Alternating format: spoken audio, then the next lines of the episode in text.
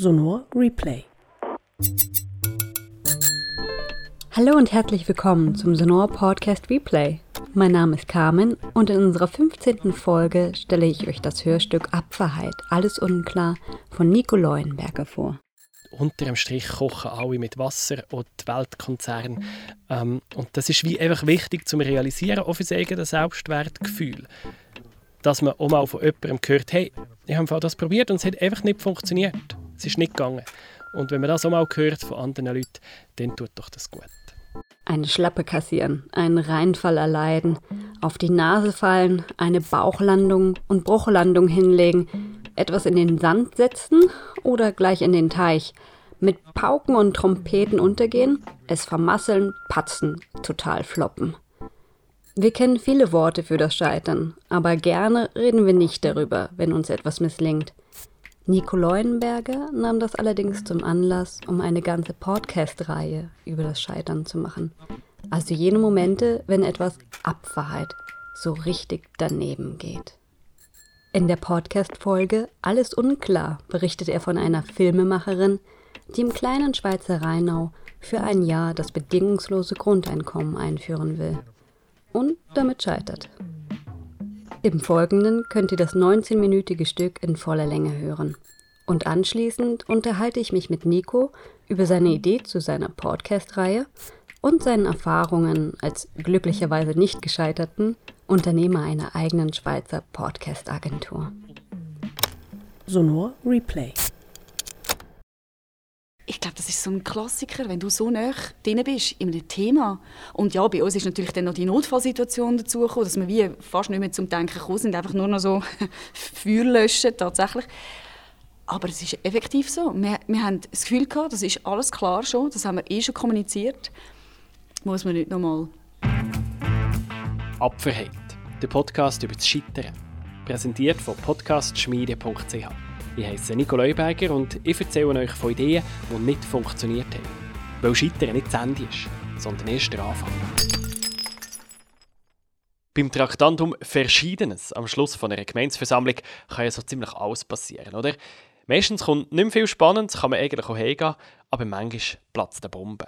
So am 5. Juni 2018 in Rheinau. Ein paar Dutzend Einwohnerinnen und Einwohner sitzen in der Mehrzweckhalle. Der Abend ist fast vorbei Nachher steht Rebecca Panian auf. Ja, und ich bin so nervös gewesen. Ich dachte, oh mein Gott, was denken jetzt die echt? Und ich konnte wirklich kaum können, äh, schwätzen und wir hatten auch ganz kurz Zeit gehabt. Aber am Schluss ist ein Herr aufgestanden und hat gesagt, ja, also Rheinau eben tickt ja schon ein bisschen anders und ich glaube, ihr seid da auf dem perfekten Grund für so etwas. Und da habe ich okay, gut. Was Rebecca dem aber vorgeschlagen hat? Ein Experiment. Die Gemeinde Rheinau hätte das bedingungslose Grundeinkommen testen. Ein Jahr lang hat jeder Einwohner und jede Einwohnerin pro Monat 2500 Franken bekommen. Einfach so. Also man kommt das Geld über, einfach weil man ist. Es ist eine Grundwertschätzung für jede Person. Und äh, das ist ja auch das, was schon so hundertfach erforscht worden ist. was, was Leute wirklich glücklich macht, ähm, ist, wenn ihre Arbeit oder ihre Tätigkeit einen Sinn hat. Oder? Voilà. Und ich habe dort eine große Chance gesehen. Oder? Also wenn alle den Sockel bekommen, haben sie die Chance, wirklich für sich herauszufinden, wo kann ich mich einbringen, wo kann ich einen Sinn für mich finden. Ich muss auch nicht immer nur dem Geld nachsäckeln. Das ist nicht mehr der erste Antrieb für eine Arbeit. Die Idee vom bedingungslosen Grundeinkommen ist ja nicht neu. Die Schweiz hat sogar schon mal darüber abgestimmt. 2016 war das. Jede und jeder in der Schweiz hätte pro Monat 2'500 Franken sollen bekommen, um einfach mal das Leben absichern, damit man wohnen kann, die wichtigsten Rechnungen zahlen und so weiter. Niemand soll mehr Existenzangst haben, jeder soll die gleichen Chancen bekommen. Pro Jahr hätte der Staat gut 200 Milliarden Franken gezahlt für die Grundeinkommen. Allerdings hätten alle, die einen Lohn haben, die ersten 2'500 von diesem Lohn wieder müssen abgeben Dann wäre ein rechter Teil der Sozialwerke weggegangen. AHV etc. bräuchte es zum Teil nicht mehr, weil es gäbe ja das Grundeinkommen. Unter dem Strich wäre es also finanzierbar, hat die Initianten gesagt. Das Volk hat in der Abstimmung sehr klar gesagt, was es von dieser Idee haltet. Die Hochrechnung von Claude Lanchon am Abstimmungssonntag war überdeutlich. Die Hochrechnung sagt, 22 Prozent haben der Volksinitiative zugestimmt. Oder anders gesagt, 78 Prozent haben sie abgelehnt. Ich denke, wenn man es ganz kurz zusammenfassen ist das, Finanzier das fehlende Finanzierungskonzept ist halt fatal gewesen. Auf bürgerlicher Seite ist man schon gar nicht auf die Diskussion eingetreten. Die Grünen haben gesagt, ja, das muss man dann halt kon äh, konkretisieren. Und bei der SP hat es so ein, ein Hin und Her gegeben. Ist es mehrheitlich Nein oder ist es mehrheitlich Ja? Man kann aber sagen, bei dem Ergebnis, das ist schon im tiefen Bereich, wo man eigentlich äh, auch so muss klassieren muss.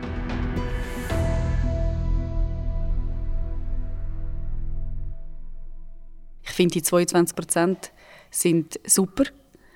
Wieso super? 22 Prozent ist nichts. Ich finde, es ist ganz klar super, weil die Idee, oder? Die kommt und die stellt aber wirklich unsere Realität, wie wir sie kennen, einfach gerade 180 Grad auf den Kopf. Und für das, dass das so krass gekommen ist und das Initiativkomitee hat ja, hat ja das so vage formuliert, oder? Eben, sie hat nicht gesagt, wie finanziert äh, man das. Also es ist extrem vage und für das 22 Prozent. Hallo? Die Idee vom Grundeinkommen hat Rebecca nicht mehr losgelassen. Vor allem auch, weil sie gemerkt hat, was so etwas Ähnliches wie ein Grundeinkommen mit ihrem eigenen Leben als Filmemacherin angestellt hat. Also ich habe kein Grundeinkommen, ich habe nicht einen reichen Papi, wo ich Geld bekomme, aber ich habe einen, ähm, bis jetzt so einen 20%-Job gehabt und das hat mir wie so eine Art Grundeinkommen gegeben, und, aber gleich noch genug eben Freizeit so. Und ich habe einfach festgestellt, eine grosse Veränderung in meinem Leben. Ich habe, seit ich so lebe, schaue ich mir besser. Ich ernähre mich gesünder. Ich bin meinem Körper viel bewusster. Ich bin selbstständig. Ich bin zum Beispiel, wenn ich müde bin, dann erlaube ich mir, dass ich, dass ich anliege. Wenn es mir aber gut geht, schaffe ich dafür doppelt so viel. Ich habe auch kein klassisches Wochenende. Ich habe aber auch kein Scheissmendig. Gerne hätte Rebecca die Idee vom Grundeinkommen noch weitertreiben Nachdem das nationale Projekt gescheitert ist, hat sie nämlich auch schon eine Idee gehabt, wie man es machen müsste. Und dann habe ich gefunden, okay, also jetzt können wir es nicht im Land testen, aber was kommt denn in einem Land am nächsten und ist aber gleich noch als Privatperson handelbar irgendwie. Ähm, und man hat vor allem eben eine gute Durchmischung von Leuten. Ja, ein Dorf. Und ein Dorf, das möglichst repräsentativ ist für die Schweiz ein Dorf finden, ein neues Projekt starten und dann einfach mal testen. Das wäre die Idee gewesen. Aber sie hat riesigen Respekt vor diesem Schritt. Und dann habe ich zuerst hey, allein, ich habe... Äh, keine, ich bin keine Ökonomin, ich bin jetzt sehr neu in dem ganzen Grundeinkommens... weiß nicht, in dieser Welt. Und, und habe wirklich, habe wirklich gedacht, ich, das, das schaffe ich nicht. Wie auch nie, ich habe mich noch nie politisch engagiert. Einfach nicht. Was muss denn passieren, damit eine apolitische Person plötzlich an einer Gemeinsversammlung aufsteht und ein total politisches Experiment startet? Für das muss irgendwie politisiert werden. Und bei den einen von uns passiert das irgendwie im Laufe der Jugend über mehrere Jahre. Der Rebecca Panian, ihre Politisierung hingegen hat ein Datum. 8. November 2016. This is CNN Breaking News. Some big news here, Megan. Huge news. Uh, actually, the AP now projecting that Donald Trump has won the state of Pennsylvania. That is uh, the race, frankly. Uh, there is no path forward for Hillary Clinton. Pennsylvania ist der letzte Staat, wo Donald Trump in der Wahlnacht noch gebraucht hat, zum Präsident zu werden.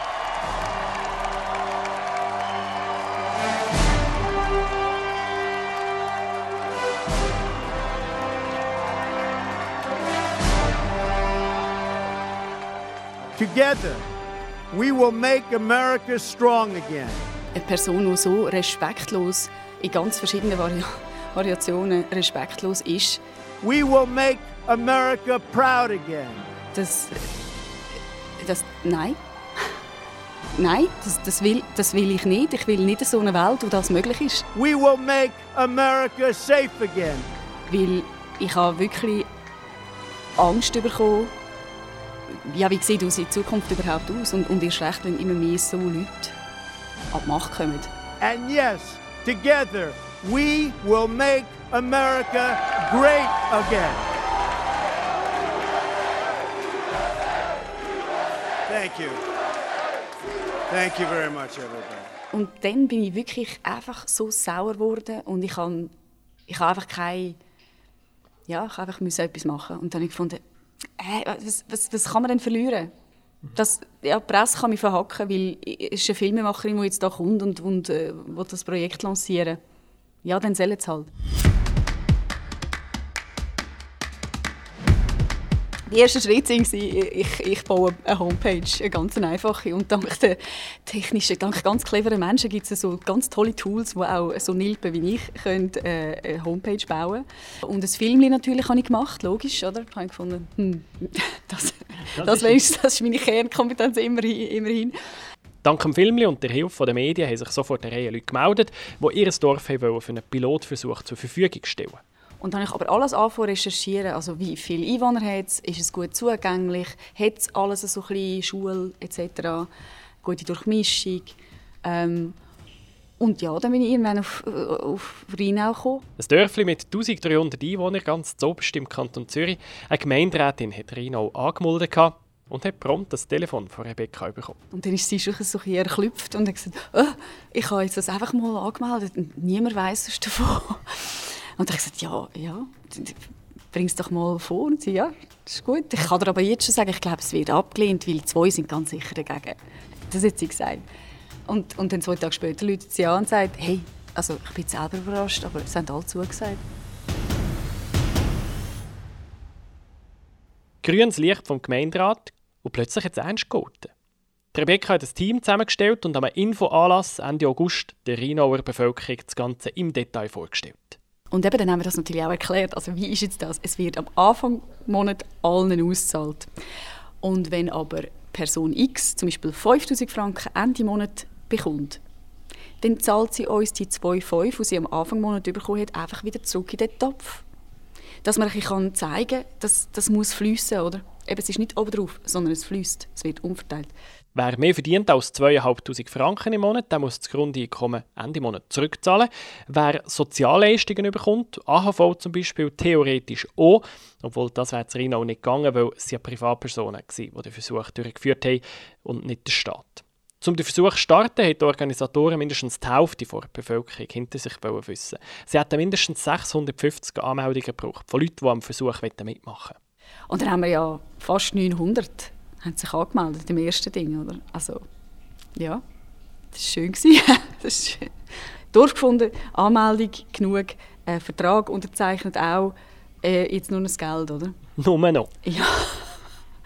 2'500 Franken pro Monat Grundeinkommen für jeden Menschen zu Rheinau, ein Jahr lang bedingungslos. Klar, Ende von jedem Monat wäre Geld zurückgeflossen, aber trotzdem. Es hätte das grösste Crowdfunding von Schweizer Geschichte gebraucht. Und es war schon klar gewesen, ich meine 6,1 Millionen, das ist, äh, das ist eine grosse Zahl. Irgendwo auf der anderen Seite relativiert sich auch, vor allem in einem Land wie der Schweiz, wo es ja wirklich einige Millionäre gibt, oder? Ähm, und wo vor allem damals bei der Abstimmung eben über 500'000 Menschen Ja gesagt haben. Und dort hatte ich schon irgendwie die Hoffnung, gehabt, das Gefühl gehabt, das ist jetzt nicht ganz eine absurde Hoffnung, dass die dann schon so ein Experiment würden unterstützen mit, mit einem Minimalbetrag. Oder ich habe mal gesagt 20 Stutz, da hätten wir sogar viel zu viel gehabt. Also 12 Franken etwa. Ich meine, das, das könnte ich mir auch leisten, oder? Wie schon die erste Website ist auch die Crowdfunding-Kampagne schnell aufgesetzt gewesen. Wieder mit einem Film. Wir Rheinauerinnen und Rheinauer sind bereit. Sind bereit. In unserem Dorf. In unserem Dorf. In unserem Dorf das bedingungslose Grundeinkommen zu testen. Und so etwas für die Zukunft von uns allen, von uns allen, von uns allen auszuprobieren. Wir machen das ohne staatliche Unterstützung. Ohne irgendwelche politischen Parteien. Und vor allem, und vor allem, und vor allem, und vor allem ohne Steuergelder.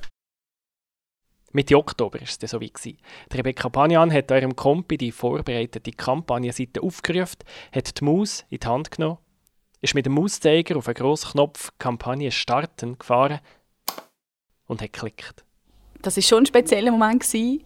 Ähm, die, die eine Seite natürlich ich glaube, wir alle haben so drauf gehofft, jetzt macht es puff, oder? Und das startet voll durch. Das ist überhaupt nicht passiert. Au contraire dann haben wir schon gedacht, ja gut. Ja, und dann haben wir das einfach verfolgt. Und an gewissen Tagen habe ich so etwa zehnmal den Refresh-Button gedrückt, oder, um zu schauen, wie viel ist jetzt drauf. Wer schon mal ein Crowdfunding gemacht hat, der weiß, dass das Knochenbütz ist. Da musst du jeden Tag die Community pflegen, Fragen beantworten, Updates schreiben. Meistens hat man für das einen Campaigner, so auch Rebecca. So einer war im Team und hätte das machen Dann war es einfach noch so, gewesen, dass zum, zum Campaigning-Start äh, der Campaigner wie ausgestiegen ist. Wieso? Ja, das, ich ich kann das gar nicht vertiefen. Ich, ich weiß die genauen Gründe auch nicht, aber es, manchmal spielt das Leben so und nun dann. Aber für uns war es natürlich eine Katastrophe, gewesen, weil das ist die zentrale Figur war, gerade in diesem Bereich also in de, oder in dem Moment. Und bei We Make It hast du einfach ein Zeitfenster von 50 Tagen.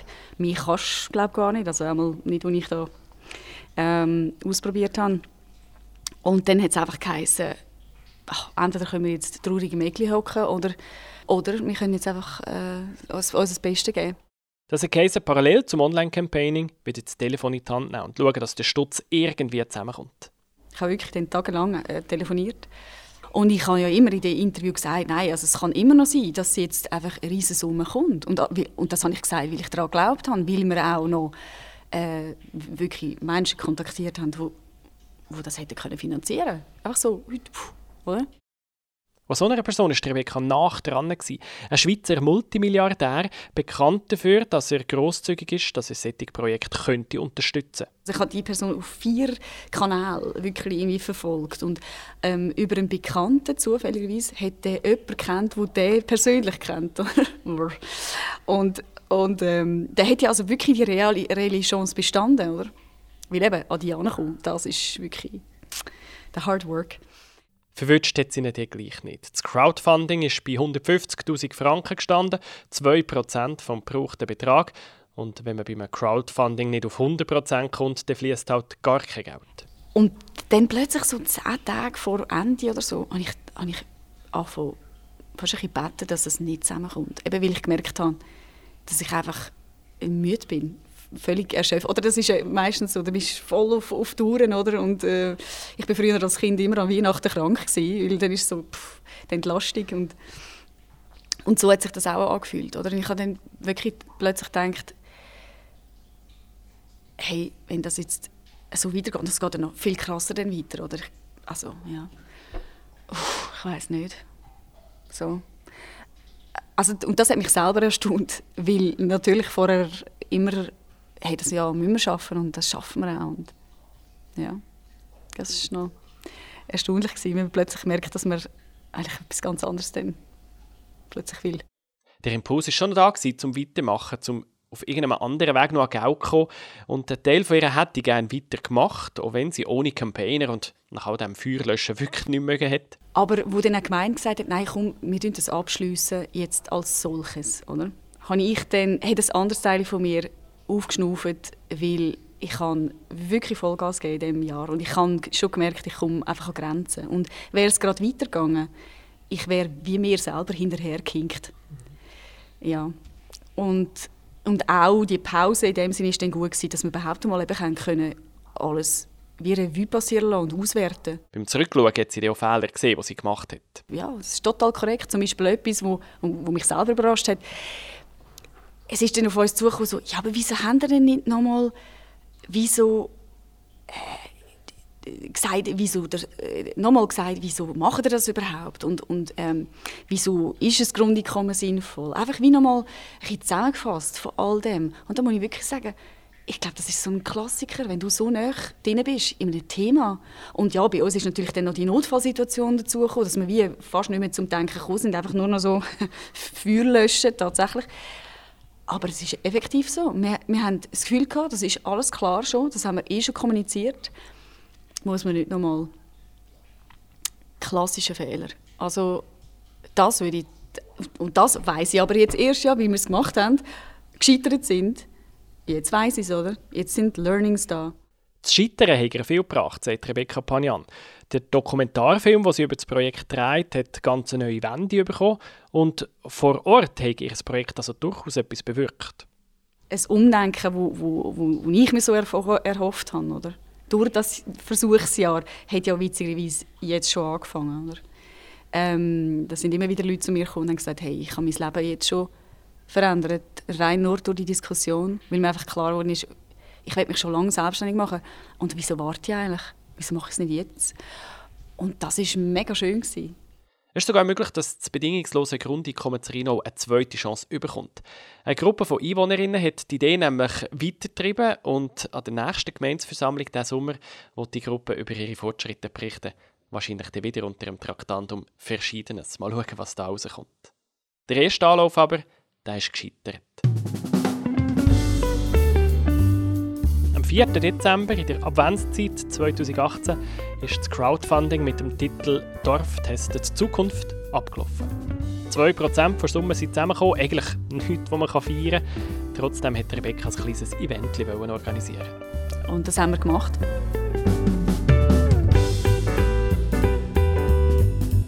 Mit Lebkuchen, Tee, jeder konnte vorbeikommen und, äh, und äh, Countdown zählen. Und eben, das haben wir gemacht. Auch viel Presse war und ähm, es war extrem emotional für mich, weil also eben gar nicht, dass wir es nicht geschafft haben, sondern weil alle dann auch noch gesagt haben, dass es eben so viel gebracht hat oder, und so viel gemacht hat mit ihnen. Also einfach tief menschliche Momente. Also ja, und ich bin äh, eher Heuls, Heulshaus, also bei jedem Film irgendwie, wo, ja.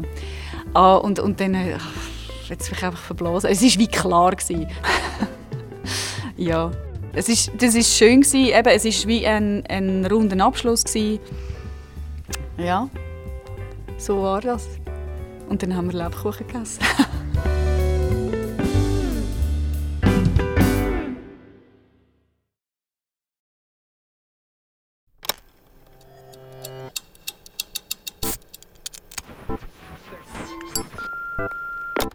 Sonor Replay Das war die Folge Alles unklar aus der Podcast-Reihe Abwahrheit von Nico Leuenberger. 2020 dürften wir das Audiostück im Wettbewerbsprogramm des Sonor Radio und Podcast Festivals präsentieren. Nico beschäftigt sich nicht nur in seinem Podcast mit dem Scheitern von mutigen Unternehmungen, sondern gründete 2019 mit der Podcast-Schmiede seine eigene Podcast-Agentur in Winterthur. Ich wollte von ihm wissen, wie viel eigene Erfahrung in dem Abverhalt-Podcast steckt und traf ihn vor wenigen Wochen für ein Gespräch. Wunderbar, sind wir bei dir. Wir sind hier in deinem Studio in Winterthur bei der Podcast-Schmiede, deinem Unternehmen oder sagen wir deiner Podcast-Agentur. Ähm, ich freue mich mega, dass du Zeit ähm, hast, für uns für ein Interview dabei zu sein. Und ja, ja, danke, willkommen bei uns. Ähm, wir haben in der Sonothek das Stück Apfelheit. Das ist eigentlich ein Podcast, das du mal gemacht hast, 2019. Ähm, das haben wir bei uns in der Sonothek, neben noch einem anderen Kurzstück. Mhm. Und daher gleich meine erste Frage. Du hast einen Podcast über das Scheitern gemacht. Wie bist du auf dieses Thema gekommen? Das ist aus der Eventveranstaltung. Es gibt die sogenannten Fuck-Up Nights.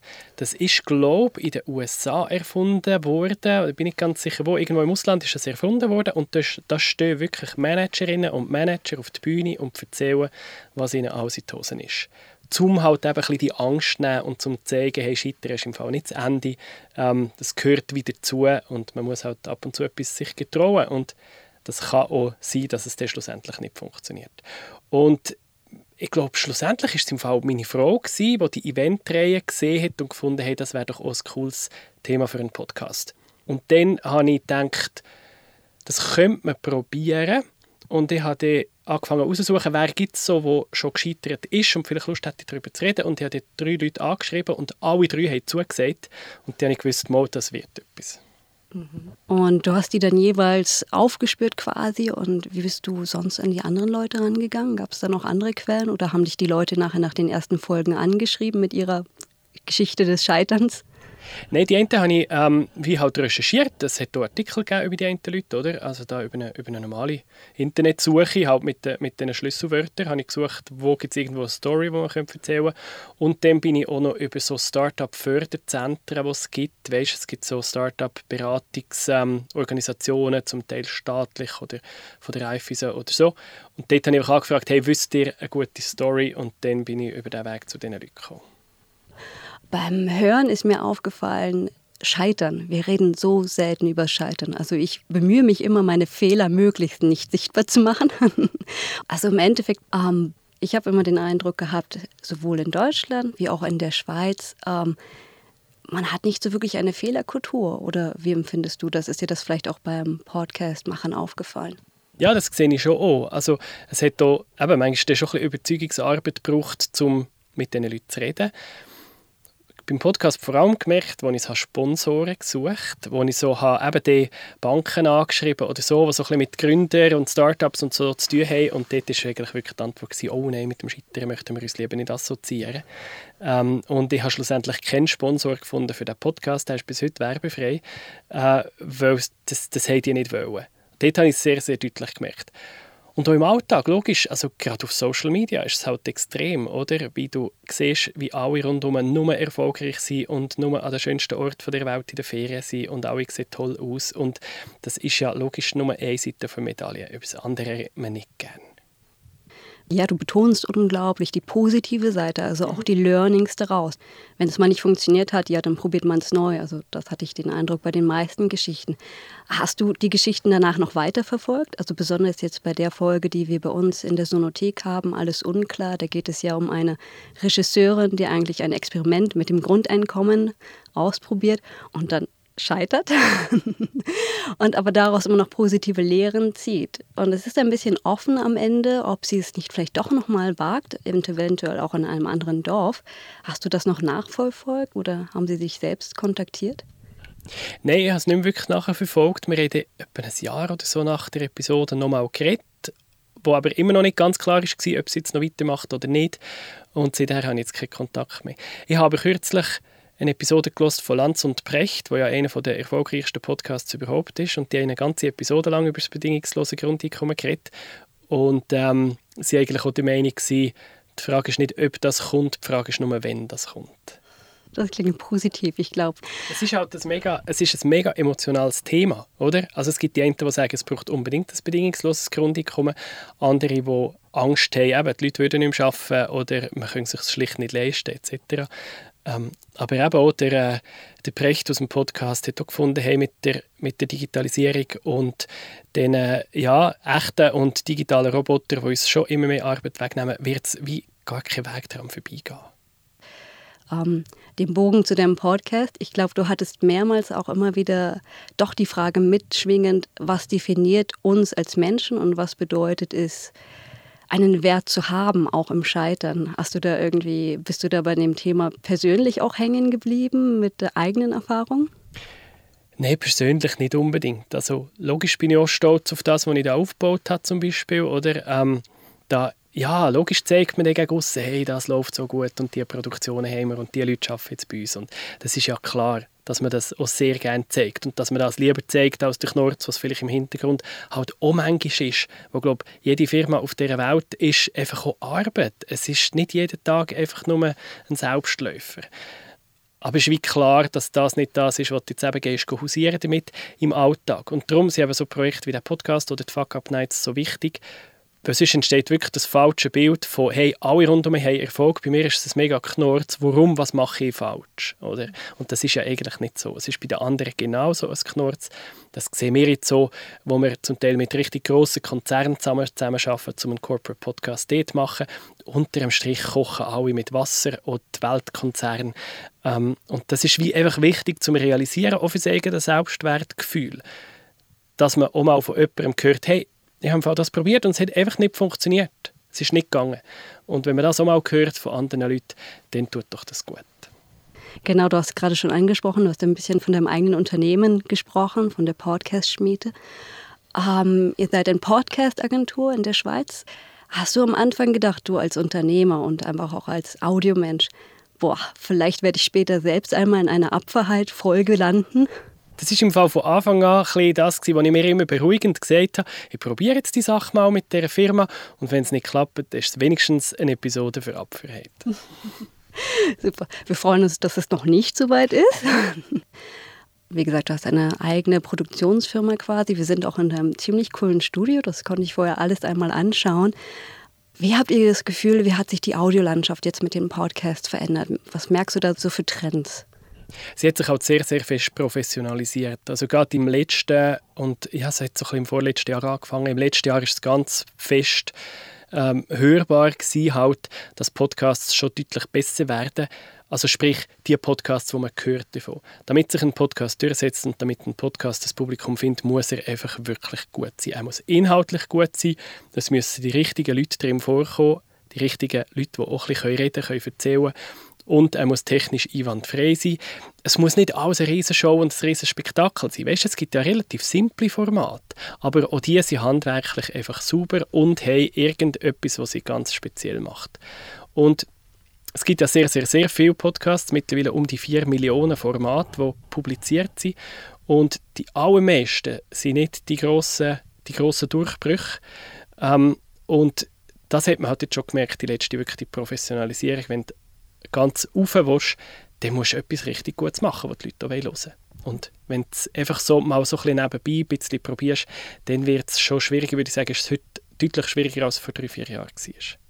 Stichwort Corona, was ist deine Einschätzung? Wie hat das dazu beigetragen, dass der Boom jetzt vielleicht auch noch, noch schneller sich ähm, kanalisiert hat?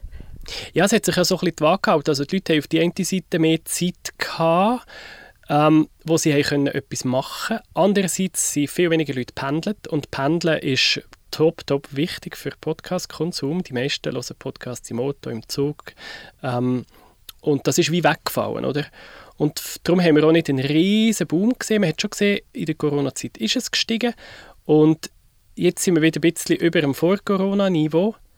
Ähm, also es hat jetzt einen kleinen Ausschlag gegeben, aber es hat jetzt nicht die riesen Verschiebung gebracht, weil eben, es hat Aspekte, Corona hat Aspekte gehabt, die im Podcast dient haben und andere sind eher hinterlich gewesen, wenn die Leute halt daheim auf dem Sofa sind, dann können sie gerade so gut äh, gamen oder, oder auf YouTube etwas schauen. Sie müssen ja nicht unbedingt einen Podcast hören.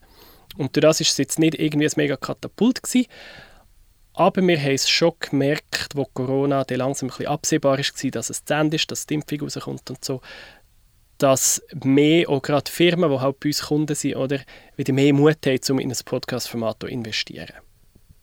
Firmen, du sprichst es an, Firmen können bei euch quasi sagen, wir wollen gerne einen Podcast haben. Wie funktioniert das? Wir machen Podcasts als Auftragsproduktionen und das ist sehr, sehr unterschiedlich. Jede ist äh, ein, ein Unikat, weil halt hier jede Kundin an einem anderen Ort steht. Oder die einen kommen und sagen, hey, wir haben schon eine mega klare Vorstellung, wir wollen genau das und wir brauchen euch eigentlich nur zum Umsetzen. Das machen wir gerne und da helfen wir einfach so ein bisschen. Oder? Es gibt andere, die sagen, hey, wir brauchen einfach den besten Podcast, was es gibt. Wir haben aber eigentlich überhaupt keine Zeit, macht doch dir bitte aus. Dann machen wir sehr gerne aus. Es gibt auch solche, die nur eine Beratung brauchen. Weil wichtig für uns ist halt eben, wie ich vorher gesagt habe, die Professionalisierung ist so stark da. Es ist, ein Podcast muss richtig gut sein. Das heißt, wir investieren auch recht Zeit mit den Kundinnen und Kunden zusammen in ein gutes Konzept. Also wir machen fest dort Beratung und sagen, okay, du willst einen Podcast machen, aber jetzt überlegen wir uns nochmal ganz genau, was ist das Ziel, warum willst du den wirklich machen, wer soll das hören und was ist was ist der Nutzen für die Leute? Weißt, was bringt es denen, dass sie euch eine halbe Stunde schenken pro Episode? Und das können wir so richtig gut schärfen mit den Kundinnen und Kunden. Und erst wenn wir das haben, gehen wir nachher in die Produktion. Und dort sind wir halt eben mittlerweile ein Team von elf Personen, eigentlich alle mit journalistischem Hintergrund. Das heisst, wir können eben wirklich rausgehen, Interviews führen, eine Reportage machen, Storytelling betreiben, richtig das Ganze schneiden, das Ganze auch vermarkten. Wir haben jetzt eine Marketingfachperson im Team, was halt auch mega wichtig ist, weil auch der beste Podcast ist nicht ein Selbstläufer. Man muss nachher noch schauen, dass der zu den Leuten kommt. Ähm, wie denkst du, wird die Podcast-Landschaft in zehn Jahren aussehen? Einfach so, wenn du ganz die Glaskugel nimmst und einfach mal wild hineinschaust. Sie wird definitiv grösser sein als heute, markant grösser. Also ich denke, es wird ein Vielfaches geben an Hörstunden. So, die Leute werden viel, viel mehr hören und sie werden auch viel, viel mehr Auswahl haben. Aber ich befürchte, dass die Podcast-Landschaft nicht durch das, dass es mehr wird geben, wird sie nicht unbedingt diverser. Auf jeden Fall inhaltlich hoffentlich schon. Da ist Diversität ja mittlerweile schon angekommen bei den meisten, dass das wichtig ist. Aber man sieht halt von den, von den Anbietern her eine rechte Konsolidierung. Dass es immer weniger, ähm, es gibt immer weniger Produktionsfirmen, die immer einen größeren Teil vom Kuchen von der Hörerschaft bei sich haben. Das heißt, es wird ein paar Studios geben und ein paar Formate, die richtig, richtig sehr, sehr gross werden. Also wirklich, die die Reichweite haben, wie irgendein Wetten das mal hatte. Äh, so die grosse Samstagsabendkisten, oder? Ähm, dann wird es sehr viele Formate geben, die einfach gut sind, die einfach laufen. Und dann wird es viele Formate geben, wo, ja, was wahrscheinlich ein bisschen, ein bisschen schwierig wird, zum Reichweite zu bekommen, weil sie eben nicht ein grosses Studio im Rücken haben. Mhm. Aber unter dem Strich wird es ganz sicher deutlich wachsen. In zehn Jahren wird das viel, viel grösser sein. Die große Frage ist, ob es noch Podcast heisst in zehn Jahren. Weil technisch gesehen ist das, was Spotify ausliefert, nicht wirklich mehr ein Podcast. Aber der Begriff hat sich irgendwie gehalten bis heute. Ich finde so ein netter Begriff. Ich habe auch einen iPod gehabt. Aber jetzt hat Apple kürzlich angekündigt, dass sie der iPod werden aus dem Sortiment nehmen. Den wird es nicht mehr geben. Die jungen Leute heute wissen nicht mehr, was ein iPod ist. Und das ist schon ein die Frage, heisst das in zehn Jahren noch so? Ich weiß es nicht. Aber Hören ist ein grundsätzliches menschliches Bedürfnis. Also das geht nicht weg. Mhm. Wie würdest du es nehmen in zehn Jahren? Uh, das ist wirklich schwierig. Audio ist immer so ein bisschen, Audio ist zwar mega kurz zum Schreiben, aber ist gleich hm, ein bisschen sperrig. Aber schon irgendetwas mit Audio, ja. Audio on Demand ist halt wieder Englisch, gut Podcast auch, aber ja, ich weiß es noch nicht genau. Ich glaube, das wäre vielleicht genau etwas, was wir bei uns am Sonor Festival das Publikum fragen können ja. und alle Medienschaffenden. Das wäre doch mal wirklich ein tolles Thema, um das rein in die Runde zu geben und einen Nachmittag zu fantasieren. Ja, mach doch mal einen Wettbewerb. ähm, Nico, ich danke dir vielmals fürs Gespräch. Und ich glaube, ja, ich freue mich sehr, dann neue Produktionen von euch zu hören. Mhm. Vielleicht auch mal wieder bei uns am Wettbewerb. Sehr gern, ja. Sehr ja. toll. Und dann danke ich dir nochmal fürs Gespräch. Mhm, danke. Ihr habt den Podcast Replay vom Sonor Radio und Podcast Festival gehört. Diesmal haben wir euch das Audiostück Apferheit, alles unklar von Nico Leuenberg vorgestellt. In unserem Archiv der Sonothek findet ihr von Nico auch das Kurzstück Winternacht im Zürich WC und natürlich eine Vielzahl anderer Audiowerke, die es zu entdecken lohnt. Zu finden ist das Archiv auf der Seite www.sonor.ch Sonothek. Und hier noch der Hinweis auf einen weiteren Podcast des Sonor Festivals. In unserem En Masse Podcast laden wir euch in mehreren Hörserien dazu ein, Bären einmal mit anderen Ohren zu hören und in Geschichten einzutauchen, die mal auf Fakten basieren oder völlig frei erfunden sind.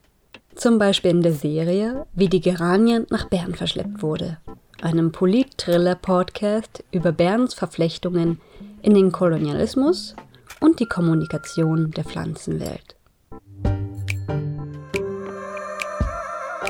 En masse Podcasts.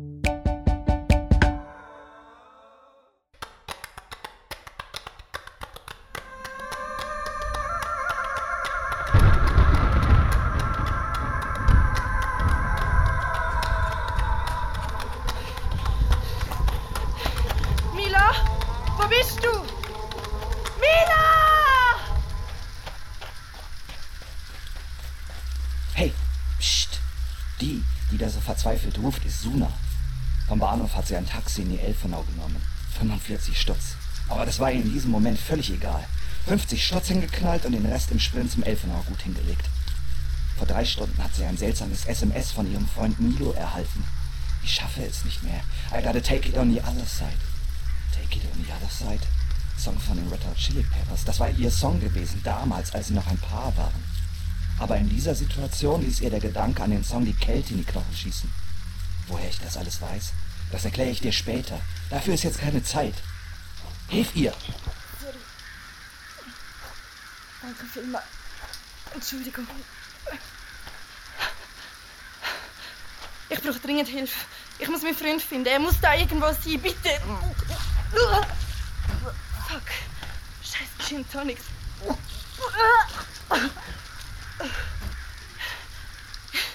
Ich bin direkt vom Rave hierher gekommen. Hab durchgemacht. Ja. Und auch ein, zwei Pillen geschmissen. Na und?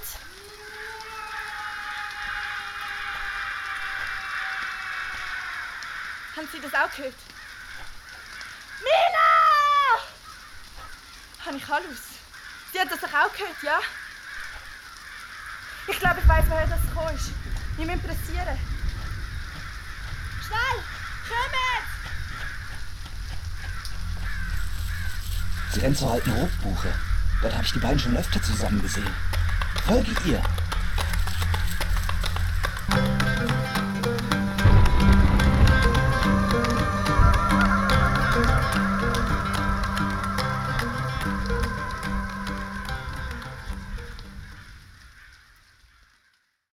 Wir danken euch für das Zuhören. Verantwortlich für diesen Podcast ist das Sonor Radio und Podcast Festival. Wir danken unseren Unterstützern, die unser Archiv Sonothek und diesen Podcast ermöglichen, namentlich Memoria, Stadt und Kanton Bern sowie Stadt und Kanton Zürich. Sounddesign von Christina Baron. Redaktion für diese Folge von Carmen Bayer.